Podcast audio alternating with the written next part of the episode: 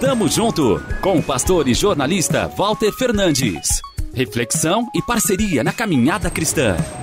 Tamo junto, tamo junto, tamo junto, tamo junto, tamo junto. Ah, se arrependimento matasse. Quem nunca ouviu essa frase? Arrependimento por gastar demais no cartão de crédito, por falar coisas que afetaram uma amizade ou simplesmente por procrastinar, ou seja, deixar de fazer algo, o famoso empurrar com a barriga. O problema é que uma hora a conta chega. E não estou falando só da fatura do dinheiro de plástico, não. É aquele momento em que se dá conta do erro que cometeu. Você então pede perdão a Deus, até derrama algumas lágrimas, solicita auxílio divino. E quantas vezes o socorro providencial já veio, hein? Ufa!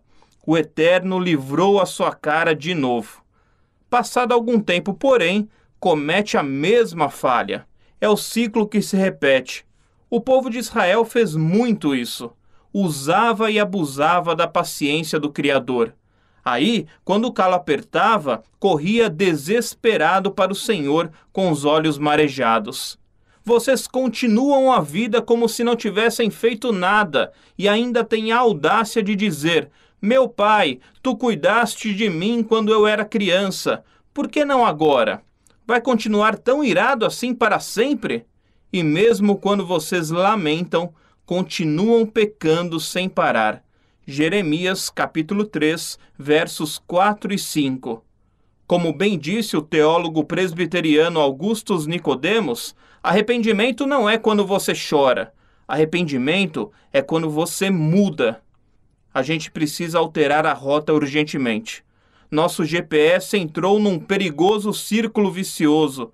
Nos perdemos nas estradas que nós mesmos traçamos. Cristo está pronto para indicar a via certa.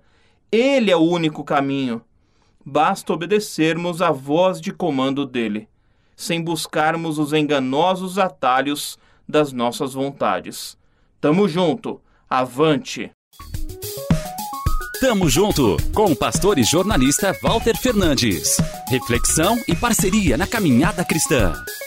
Confira mais em transmundial.org.br e compartilhe.